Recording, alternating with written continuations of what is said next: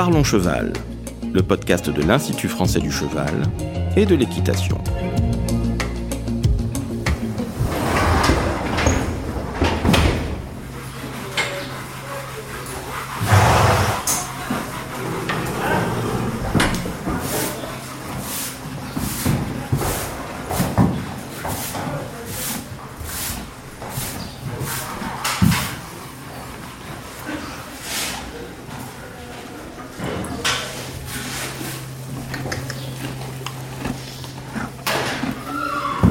Bonjour, je suis Laurent Vigneault de l'Institut français du cheval et de l'équitation. Aujourd'hui, on vous parle du saddle fitting, l'adaptation de la selle au cheval et au cavalier. Et pour ça, je reçois Anna Kozlovskaya, qui est formatrice à la sellerie du Pin. Bonjour Anna. Bonjour Laurent. Et je reçois Benoît Pasquier, ingénieur au plateau de recherche de l'IFCE à Saumur. Bonjour Benoît. Bonjour Laurent. Alors Anna, déjà, est-ce que tu peux nous définir ce terme de saddle fitting pour commencer? Saddle fitting, c'est le terme qui vient plutôt de l'étranger. Et euh, si on essaie d'expliquer euh, ce que ça veut dire en français, ça va être tout simplement adaptation du matériel, donc notamment de la selle, aussi bien au cheval qu'au cavalier. Oui, aux deux donc. Alors tu nous dis, ça vient un peu de l'étranger, c'est effectivement une discipline assez récente en France. Tu peux nous situer un peu l'historique de cette discipline? En Angleterre, ça fait la partie intégrale de apprentissage du cellier. Euh, donc une fois quand on a appris monter une selle, on apprend à l'ajuster euh, au cheval en question. Et euh, c'est tout à fait normal pour n'importe quel cavalier de penser à cet aspect-là quand la personne achète la selle pour son cheval. c'est un peu pareil en Angleterre, en Allemagne, dans d'autres pays étrangers. En France, c'est plutôt récent. En, France, c'est assez récent. En France, euh, les gens commencent à se poser cette question depuis euh, quelques années seulement. Avant, euh, les selles étaient vendues et achetées, soi-disant, pour n'importe quel cheval. oui, on, prenait en général plutôt des mesures pour le cavalier uniquement. Quoi. Voilà. En fait, le cavalier essaye la selle, et s'il est bien dedans, il part pour l'achat. Alors l'objectif justement de ce saddle fitting, c'est quoi? C'est le bien-être de l'animal et du cavalier? C'est un parti ça, mais il y a aussi euh, la question de performance là-dedans. Euh, c'est que, en effet, euh, la selle qui va être ajustée au cheval et au cavalier, ça va prolonger la vie sportive du cheval. Donc, il y a la question de bien-être forcément mais il y a aussi la question de performance sportive hmm. qui rentre en compte. Alors, je voudrais, avant qu'on aille plus loin, qu'on pose un peu les bases du rôle de la selle à quoi elle sert et quelles sont les précautions à prendre par rapport à cet équipement qui est essentiel pour le cavalier euh, le rôle de la selle, c'est la répartition euh, uniforme de pression exercée par le cavalier sur le dos du cheval. Et aussi, pour but, c'est de libérer euh, les zones un peu stratégiques, anatomiques. les zones sensibles, oui. Alors, quelles sont ces zones? Alors, on peut citer déjà les plus importantes, qui sont le garrot, donc, c'est les processus épineux euh, des vertèbres thoraciques qui servent d'un bras de levier euh, pour tout le fonctionnement de l'encoulure. Donc, c'est, on peut deviner que c'est assez important euh, pour l'intégrité et la liberté du mouvement. Il y a la scapula à cet endroit-là aussi? Alors, scapula, c'est pas loin, c'est un petit peu plus bas, mais c'est à peu près en face de garrot si on descend un petit peu. scapula, c'est l'omoplate. C'est l'omoplate. Hein. Ouais. Et donc euh, l'omoplate qui bouge, parce que le cheval, euh, c'est un animal qui n'a pas de clavicule et les épaules sont attachées par les muscles au colonne vertébrale. Mhm. Ensuite, il y a aussi euh, les lombaires qui sont à éviter absolument. Donc c'est la zone qui va être très importante à éviter quand on va sceller le cheval. Et aussi les côtes qui vont ressortir d'en dessous des muscles euh, d'un part et de l'autre de colonne vertébrale. Alors une selle, elle est composée de différents éléments. Est-ce que tu peux nous détailler tous les éléments principaux d'une selle? Le squelette de la selle, entre guillemets, ça va être euh, l'arçon. Donc c'est la partie rigide, c'est la structure euh, rigide. Et c'est surtout à la forme et taille de cette partie-là qu'il va falloir qu'on fasse attention quand on va parler de comment bien sceller le cheval. Ensuite, il y a aussi les parties qui sont importantes à citer, ce sont le siège, donc c'est la zone qui est entre le pommeau et le trouscan euh, de la selle. Sur lequel le cavalier est assis. Sur lequel exactement le cavalier est assis. Ensuite, il y a les quartiers, petits, grands, euh, faux quartiers. Donc ça, c'est les éléments qui vont surtout protéger euh, du contact direct du cavalier et du cheval pour éviter euh, tout ce qui est transpiration euh, qui peut être absorbé par les vêtements, etc. Oui, donc c'est uniquement pour euh, ne pas se salir et ne pas être embêté par transpiration. Et ensuite, il y a aussi les éléments de sécurité et de fixation de la selle comme contre-sanglon qui vont être liés à une sangle qui va tenir la selle sur le dos du cheval. Et enfin, l'élément très important dans la notion de l'adaptation de la selle, c'est les panneaux les mhm. matelassures euh, amortissantes qui protègent. Euh, ça, c'est les fameuses matelassures qu'on voit en dessous de la selle. Hein, exactement, c'est ça. Et qui peuvent être euh, constituées en plusieurs matériaux. Et de ça, on en parlera aussi plus précisément. Alors Benoît, il y a eu plusieurs travaux de recherche qui ont pu mettre en évidence un lien entre cette mauvaise répartition des pressions sous la selle et des problèmes de dos du cheval. tu peux nous parler de ces travaux? Oui, tout à fait. Euh, donc on met sur le dos du cheval une nappe de pression qui nous permet de voir euh, ben, des différences, par exemple des dissymétries. Alors on va regarder plusieurs choses. On va regarder d'une part, est-ce qu'il y a des pics ponctuels de pression? Imaginez comme un coup de poing en fait. Hmm. Et puis on va regarder aussi des zones où la pression reste constamment élevée, des zones où il n'y a pas assez de relâchement. Évidemment, le mouvement du cheval est un mouvement périodique. Et donc, euh, il y a des moments, il y a de la pression, il y a des moments, ça se relâche un peu. Alors si la pression se concentre sur certaines zones, on risque d'avoir des tensions musculaires, des contractions. Donc ça a été associé aussi à des problèmes de dos du cheval. Au niveau de la colonne vertébrale en particulier, on a déjà évoqué tout à l'heure, une selle mal adaptée pourra entraîner des problèmes, des douleurs sur les processus épineux. Et puis, euh, des pressions trop fortes vont compresser les tissus. Alors les tissus compressés, c'est le phénomène des escarres qui est connu chez les humains en fauteuil, euh, en lit médicalisé, etc. Euh, c'est en fait notamment parce que la sueur ne va pas réussir à s'évacuer. En fait, le tissu est tellement compressé qu'au bout d'un moment, la sueur ne s'évacue plus.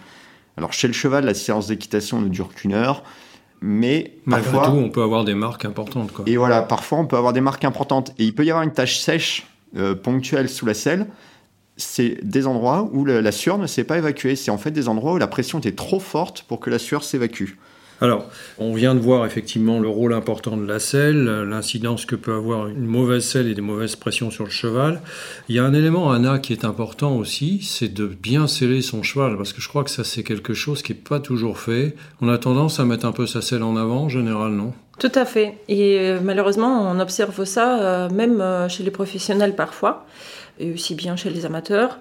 Euh, donc pour euh, savoir euh, comment bien sceller son cheval, il faut justement pouvoir repérer les éléments que j'ai cités tout à l'heure sur le corps de son cheval. Oui, il y a des éléments de repère. Précis. Exactement. Et ensuite vérifier si la selle en question, si elle rentre entre tous ces éléments, si elle a sa place sur le dos. Alors quels sont ces repères? Donc on a cité tout à l'heure le scapula. Scapula c'est un élément mobile ça veut dire que si à chaque foulée, euh, que ce soit du trot, galop ou autre, il va rentrer en contact avec la structure rigide qui est l'arçon, ou même si les panneaux de la selle sont un peu durs, le scapula peut être endommagé, et le cartilage scapulaire notamment aussi.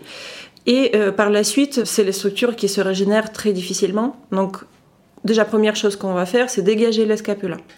Il faut absolument euh, trouver le scapula et pour ça, on va faire un mouvement très simple. On va passer sa main de l'arrière vers l'avant sur le dos du cheval, euh, une dizaine, vingtaine de centimètres plus bas que la colonne vertébrale. Et à un moment donné, les doigts vont euh, trouver une sorte de bord un peu dur sous la peau et sous le muscle. ça sera le scapula. Et pour vérifier qu'on est bien au bon endroit, on peut faire bouger l'intérieur et en général, on voit cette zone bouger sous la peau. Euh, c'est pour ça que quand la selle est trop en avant, on gêne ce mouvement. Quoi. Exactement. Et donc ça, on peut même se faire un petit trait euh, au craie, par exemple, dans les premiers temps où on va... Pour se familiariser avec l'endroit. On va chercher ça. Et ça, ça va être limite avant. Ensuite, on va se donner limite arrière. Pour ça, on va trouver la dernière côte et la suivre jusqu'à sa jonction avec euh, le vertèbre sur le dos. Donc ça va être 18e vertèbre thoracique. Alors comment on fait pour ça? Et eh ben, La dernière côte, c'est assez facile à trouver. On part euh, de pointe de hanche, encore une fois en glissant la main vers l'avant, et on va trouver le bord de la côte sur euh, le flanc du cheval. Sauf qu'au bout d'un moment, quand on va le suivre vers le haut, on va trouver qu'il a un gros muscle qui va recouvrir cette côte Donc il faut avoir un petit peu d'imagination et essayer de suivre la même direction jusqu'à ce qu'on rencontre euh, colonne vertébrale.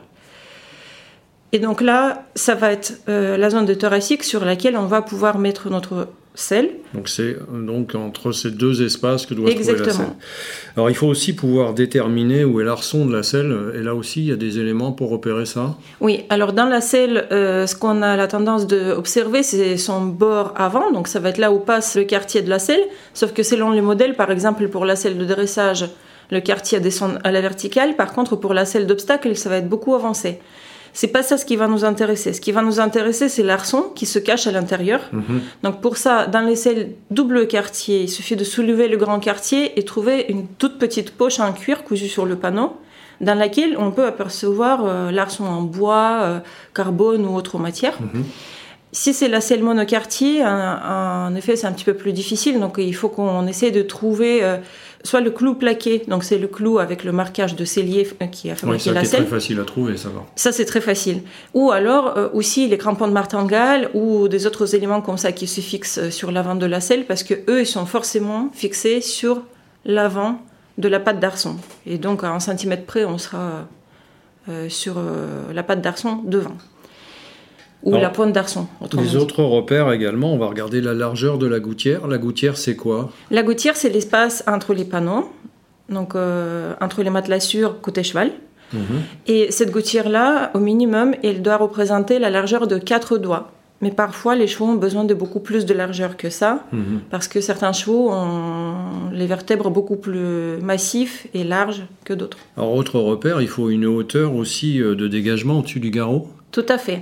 Donc cette euh, hauteur-là, à vide, sans poids de cavalier dessus, elle doit représenter quatre doigts euh, à la verticale et aussi un doigt minimum, voire deux doigts de chaque côté du garrot.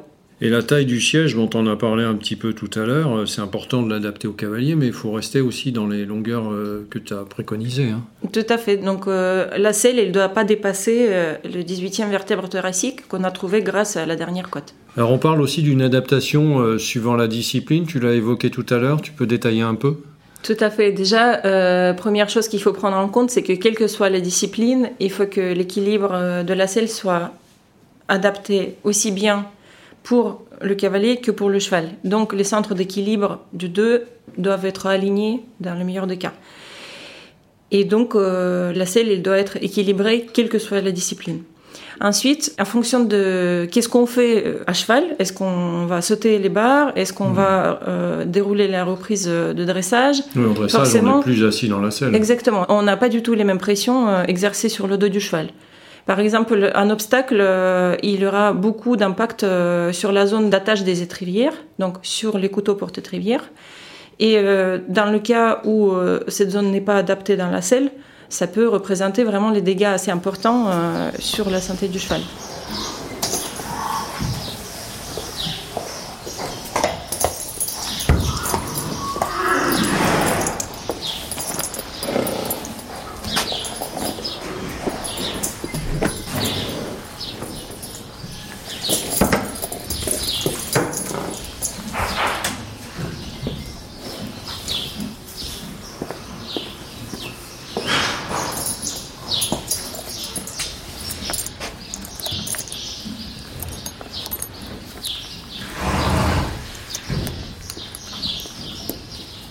Benoît, euh, il y a une selle qui n'est pas souvent prise en compte, c'est la selle de course. Pourtant, elle a son importance aussi en termes d'impact. Alors oui, tout à fait. Alors les selles de course sont des selles qui sont très fines, qui sont très très légères. Le but est d'éviter d'avoir trop de poids sur le dos du cheval. Et donc, elles sont minimales. La pression va se retrouver concentrée autour de la fixation des étrivières. Et cette zone-là, c'est aussi une zone anatomique qui est très sensible pour le cheval. Alors, euh, certains fabricants euh, ont commencé à entraîner une réflexion pour améliorer euh, les selles utilisées à l'entraînement, utilisées en course, afin d'éviter les problèmes de dos des chevaux, tout en préservant leur performance sportive. Alors justement, est-ce que tu peux nous parler maintenant de l'impact du cavalier, l'impact qu'il peut avoir sur le cheval par sa corpulence ou par sa position? Alors, le, le cavalier a un impact très important sur le dos du cheval. La corpulence, la taille, on imagine bien que cela va faire varier la distribution des pressions sous la selle. Un cavalier plus lourd, forcément, il y aura plus de pression. Un cavalier plus large, forcément la pression va être mieux répartie. Ça va jouer aussi sur l'amplitude du déplacement des pressions, parce que je vous l'ai dit tout à l'heure, au cours d'une foulée, il y a du mouvement, le cavalier bouge. Donc la pression va se déplacer. La position, l'allure a aussi un effet. Euh, le déplacement n'est pas le même au pas, au trot, au galop. Il n'est pas le même si on trotte assis ou si on trotte enlevé. Oui, les pics de pression ne sont pas les mêmes. Les pics de pression sont différents, voilà. Alors au trot enlevé, on a, il a été montré que le mouvement du cheval était euh, réduit pendant la phase assise du trot enlevé et les pressions étaient plus importantes. Et oui, parce que pendant à ce moment-là où le cavalier est assis, eh ben, il y a une compression qui se forme entre le cavalier et le dos du cheval. Le cavalier peut avoir des asymétries aussi, non? Alors bien sûr, le cavalier peut avoir des asymétries, nous avons tous des asymétries, nous sommes droitiers, nous sommes gauchers. Oui, c'est un sujet dont on a parlé dans un autre podcast. Voilà.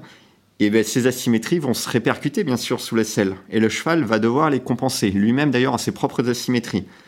Euh, donc, pour le cavalier, on va essayer parfois d'ajuster, de compenser l'asymétrie du cavalier sans que ça se répercute sur le cheval. Et la même chose pour les asymétries du cheval. Alors Anna, je voudrais qu'on rentre un peu maintenant dans le cœur du sujet. Comment est-ce qu'on fait fabriquer une selle adaptée à son cheval? Quels sont les facteurs à prendre en compte? Quand on veut se faire faire une selle, euh, déjà la première question qu'il faut se poser, c'est quel est l'état de mon cheval aujourd'hui et quelles sont les perspectives? Euh, Qu'est-ce que je vais faire demain? Comment mon cheval va évoluer? Est-ce que c'est un jeune cheval qui est euh, encore en croissance? Est-ce que c'est un cheval en convalescence après un traumatisme? Est-ce qu'il faut aussi prendre par exemple en compte les saisons de concours ou d'absence des concours? Donc tous ces facteurs-là vont rentrer euh, en jeu euh, le fait dans la fabrication de la selle. non? Exactement, oui. Et donc, quand on va fabriquer la selle, il faut qu'on prévoit l'évolution du cheval. Quand on fabrique la selle, on utilise les mesures prises par plusieurs moyens et euh, on va construire la selle autour d'un arçon. On va d'abord choisir son arçon qui peut être fixe et euh, sans possibilité d'échangement par la suite. Donc, ce qui peut être utilisé dans les cas où le cheval est dans un état assez stable, qui peut solliciter et qui va beaucoup moins changer au cours des années à venir. Il peut être modifiable aussi, non? Et l'arçon, il peut être tout à fait modifiable. Donc, il peut être modifiable grâce aux plusieurs facteurs. Il peut être euh, avec les arcades interchangeables ou modifiable à la presse. Il peut avoir euh, plusieurs euh, éléments qui peuvent être modifiés même dans la selle déjà finie. Et ensuite, il a aussi l'intervention sur les matelassures, donc sur les panneaux, qui est toujours mhm. possible sur la selle. selon si la selle est faite avec les panneaux en mousse ou en laine, l'intervention ne sera pas la même. Euh, l'intervention des panneaux en mousse est un petit peu plus complexe, un peu plus difficile à mettre en œuvre et il faut vraiment être qualifié pour ça. Il faut avoir euh, les compétences de cellier harnacheur euh, pour faire cette intervention-là. En revanche, les panneaux en mousse sont beaucoup plus durables et vont beaucoup moins se déformer. En revanche, les panneaux en laine sont moins durables dans le temps, non?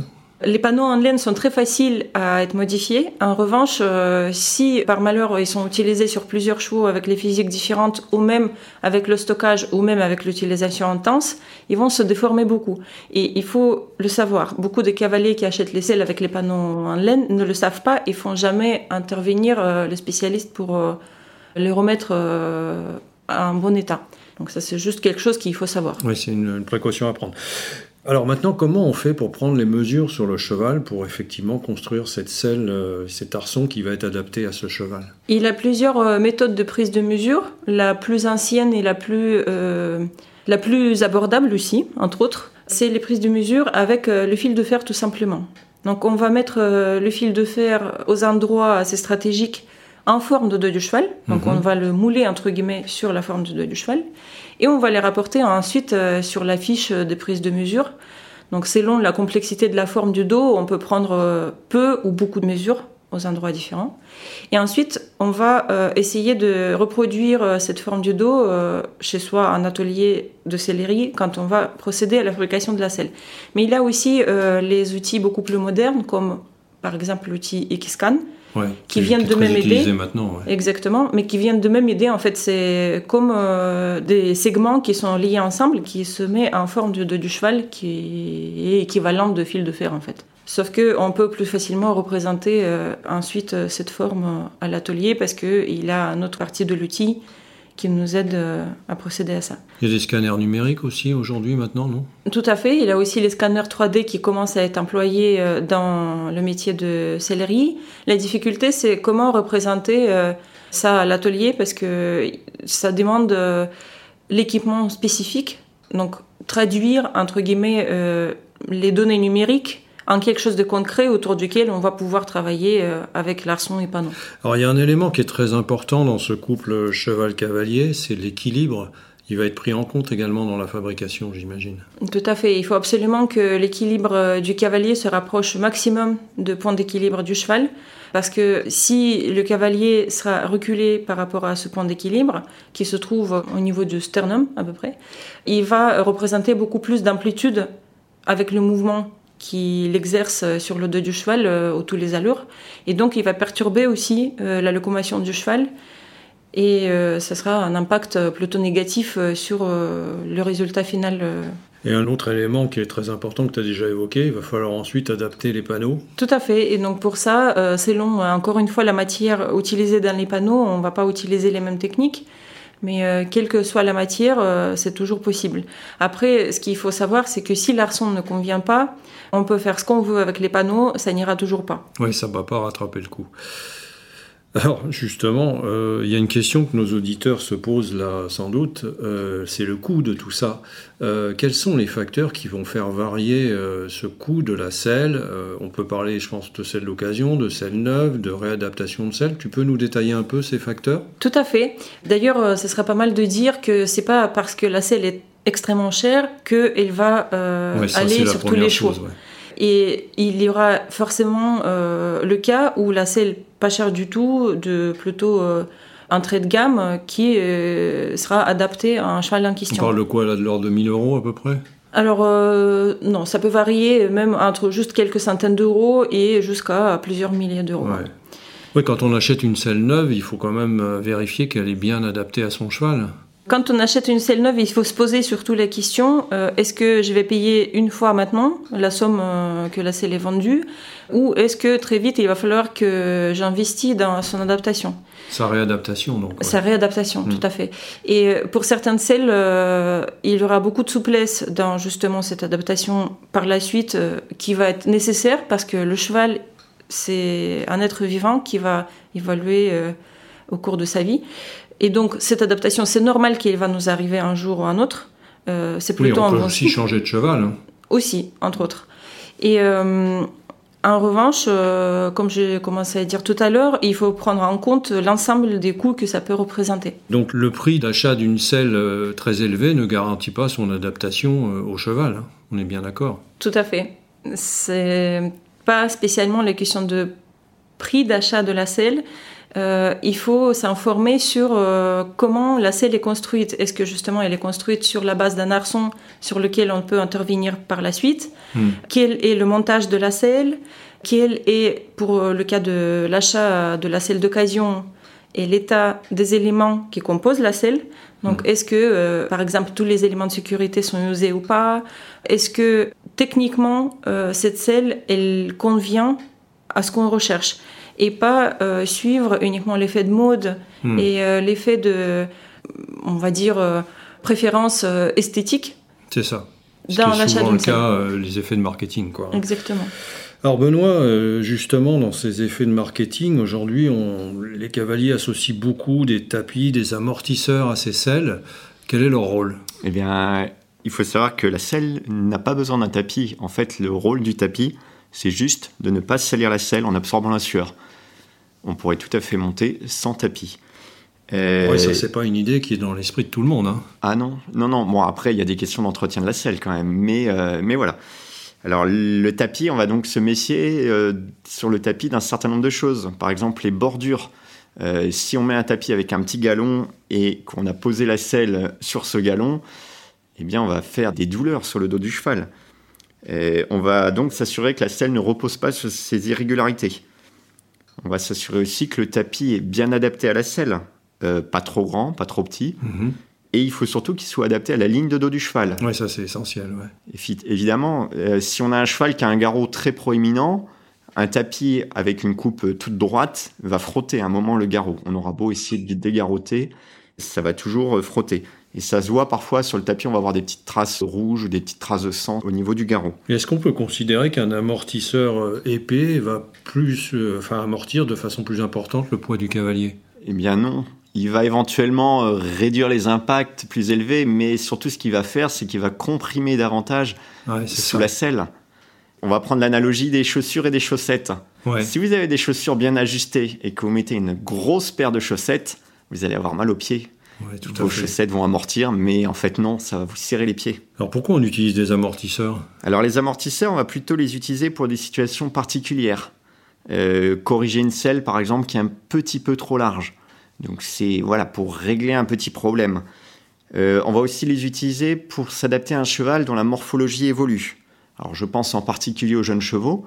Évidemment, on va pas racheter une selle tous les trois mois. Donc là, on va peut-être être amené à utiliser des amortisseurs ou bien des tapis à cale. Ça peut être aussi des variations de morphologie au cours de la saison sportive. Le cheval ne va pas avoir tout à fait la même morphologie en hiver et puis en pleine saison sportive. Donc en fait, euh, c'est simplement pour adapter à la marge. Hein. Mais une bonne selle, normalement, on n'a pas besoin de ça. Hein. Une bonne selle, un tapis fin suffira amplement. Alors, il y a une question importante euh, qui concerne les signaux d'alerte, en fait, qui peuvent nous alerter sur le fait que le cheval n'a pas une selle adaptée. Qu'est-ce qu'on peut observer? Je dirais c'est même la première des choses à voir. Avant de se dire ma selle est bien ou pas bien, qu'est-ce que me dit mon cheval? J'arrive au box avec ma selle et le cheval euh, me fait une défense euh, pas possible, euh, se tourne. Ouais, c'est des choses qu'on a vues dans les C'est des choses qu'on a l'habitude de voir en centre équestre. Mmh. C'est pas très bon signe. Il y a peut-être quelque chose à voir du côté de la selle. Quels sont ces signes de défense? Le cheval qui couche les oreilles, le cheval qui se retourne, le cheval qui, au moment où on le sangle, euh, se défend. Au moment du montoir également, le cheval qui systématiquement part en avant lorsque le cavalier lui monte dessus, c'est peut-être que la selle lui fait mal au dos. Ce n'est pas forcément le seul problème, ça peut venir aussi d'un souvenir antérieur. Hein. Si le cheval, dans quelques années avant, a eu ce genre de problème, on aura beau avoir euh, corrigé la selle, euh, il va peut-être continuer à avoir ces mauvais réflexes. On peut voir des signes sur le matériel aussi, non Qui nous indiquent euh, des, des, défauts? Eh bien, on va regarder tout ce qui va être les traces de sueur. Je l'ai un petit peu évoqué tout à l'heure. Est-ce que la sueur est uniformément répartie ou est-ce qu'il y a des taches sèches? On va regarder l'usure. Est-ce que ça s'use partout pareil ou est-ce que l'usure est très asymétrique? Est-ce que ça correspond bien au matelassure de la selle? On va regarder aussi sur le dos du cheval. Est-ce que le cheval perd des poils? Est-ce qu'il y a des traces même de sang? C'est des choses qu'on peut voir parfois au niveau du garrot en particulier. Des traces de frottement. Alors, tu évoquais un point là tout à l'heure intéressant, le montoir. En fait, ça aussi, c'est un point essentiel à prendre en compte. Comment bien monter sur son cheval? Eh bien, souvent, quand on est en, en centre équestre, jeune cavalier, euh, on a l'impression que pour bien monter sur son cheval, il faut partir du sol. Et que euh, un cavalier qui utilise un montoir, c'est un cavalier qui, euh, qui, qui est âgé ou qui, voilà, qui est fatigué. Non, au contraire, utiliser un montoir devrait être une obligation. Euh, en effet, quand on part du sol, on va tirer très fortement sur la selle et donc toute la pression va se mettre de l'autre côté du garrot, donc à droite Ouais. du garrot. Et on fait mal à son Et cheval. on fait mal à son cheval. Et comme c'est quelque chose qui va se répéter euh, régulièrement, au bout d'un moment, ça va entraîner des pathologies. On devrait donc monter systématiquement depuis un montoir, et pas uniquement si on est un cavalier professionnel, un cavalier euh, âgé. Et on devrait même alterner. Une fois on monte à gauche, une fois on monte à droite. Ça, c'est pas dans les habitudes encore. Ça, c'est pas dans les habitudes encore. Alors, il y a des effets de mode aussi, vous l'avez évoqué tout à l'heure, l'un et l'autre. Euh, la monte accrue, euh, on en parle beaucoup en ce moment. Euh, Qu'est-ce que tu as à nous dire là-dessus? Alors la monte accrue, euh, c'est pas très bon pour le cheval. hein. Et en effet, euh, on l'a expliqué tout à l'heure, le but de la selle, c'est de répartir, grâce à l'arçon et au panneau, la pression du cavalier à l'extérieur de la colonne vertébrale du cheval, de libérer la colonne vertébrale du cheval, puisque c'est elle qui va déterminer le mouvement, la locomotion. Lorsque vous montez accru, eh bien vous voyez que la pression, elle vient sous vos ischions, donc juste là où il faut pas, juste au niveau de la colonne vertébrale. Alors, une bonne selle, elle, va bien répartir ses pressions. Alors, il existe des tapis de monte accru qui permettent de limiter un petit peu ces problèmes, mais ils ne vont pas totalement les régler. Alors, ce type de monte, il vaudrait mieux le réserver à certaines pratiques. Euh, on pense par exemple à l'équithérapie. Euh, on évitera aussi, si possible, si on monte accru, euh, d'aller trotter, d'aller galoper. Euh, ces allures étant plus rapides, les pressions vont tout de suite être plus fortes, les chocs plus importants. Ouais, Les pics de pression vont être les plus pics de importants. pression plus importants.